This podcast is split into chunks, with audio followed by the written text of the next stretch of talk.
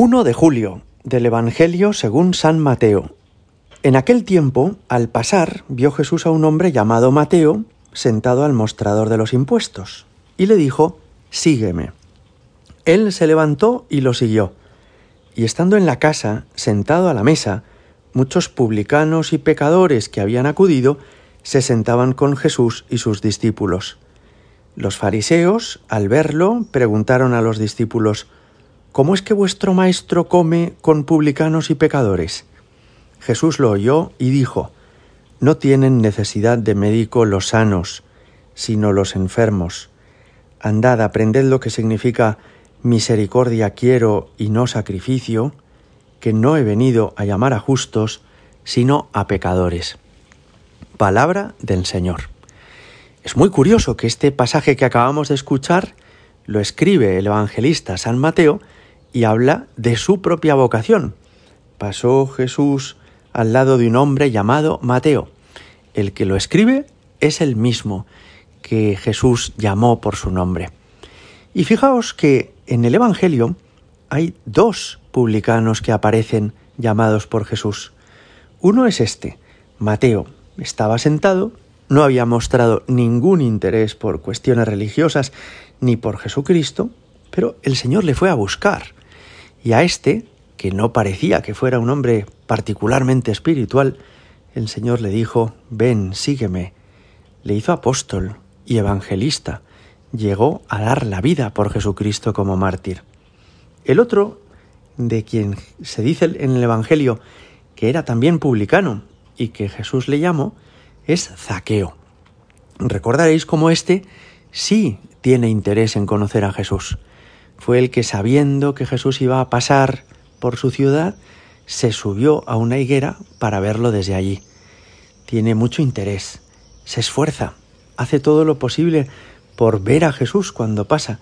Y Jesús al pasar le llama por su nombre y le dice, Zaqueo, baja de ahí, que tengo hoy que alojarme en tu casa. Dos hombres, por tanto, que eran codiciosos, que vivían obsesionados con el dinero, que tenían una profesión de las que no parecían para la gente religiosa respetables, porque conseguían dinero de los impuestos de los judíos para entregárselo a los romanos, y a los dos les llamó Jesús, a uno que no tenía interés y a otro que sí lo tenía. Esto ya nos hace pensar. La vocación no es simplemente que es que uno tenga mucha ilusión por, qué sé yo, ser misionera o ser sacerdote es una llamada personal.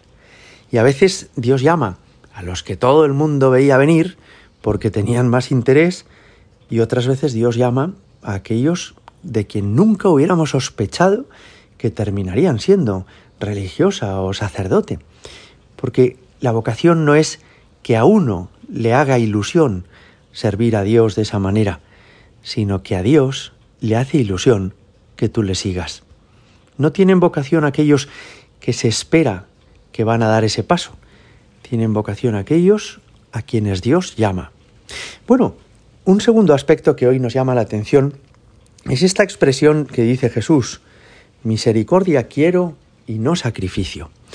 Creo que hay que entenderla bien, porque si la entendemos mal, alguna persona puede pensar, ah, bueno, pues entonces, ¿qué más da? Que me esfuerce por estudiar, que me levante cuando suena el despertador, que haga el esfuerzo de ir a misa los domingos. Si Jesús ha dicho que no quiere sacrificios, pues no me voy a sacrificar. No, no, eso sería entenderlo mal. Jesús está hablando a los judíos. Y los judíos llamaban sacrificios a otra cosa. Llamaban sacrificios a cuando las familias iban al templo de Jerusalén y allí llevaban un corderillo, una vaca o llevaban incluso un rebaño entero.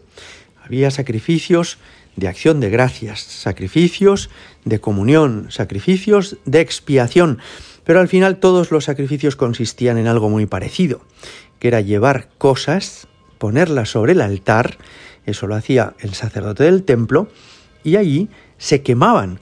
La combustión de esa víctima que se ofrecía como sacrificio se elevaba al cielo con el humo, y entonces pensaban, ya le he dado a Dios este corderillo, o ya le he dado a Dios las primicias de esta cosecha o de esta vendimia, unos racimos de uva, unas espigas de trigo, y como el humo sube hacia arriba, ya le están llegando al cielo.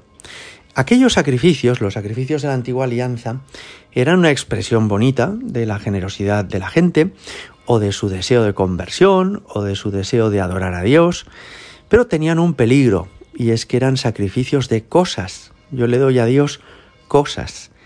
Y lo que Jesús nos quiere decir en este Evangelio es, cuando das cosas, todavía no estás dando lo más importante, que es darte a ti mismo.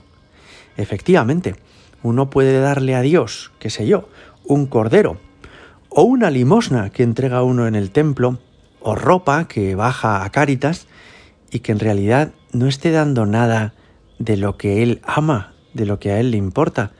A veces es al revés.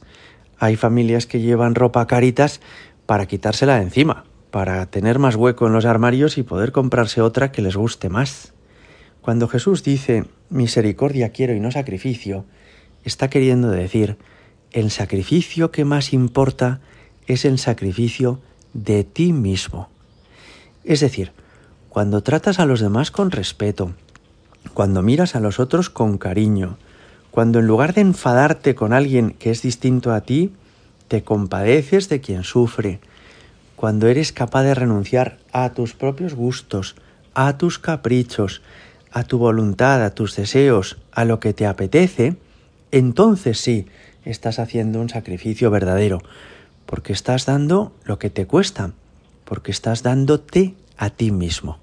Así que, ¿hay que hacer sacrificios? Naturalmente, pero los sacrificios que de verdad le gustan a Jesús, que no son dar de lo que nos sobra, o dar de lo que incluso nos molesta, sino darnos a nosotros mismos, dar tu tiempo, dar tu sonrisa, dar tu cariño, renunciar a tus planes, a tus gustos, a tus caprichos, buscar el bien del otro. Gloria al Padre y al Hijo y al Espíritu Santo, como era en el principio, ahora y siempre y por los siglos de los siglos. Amén.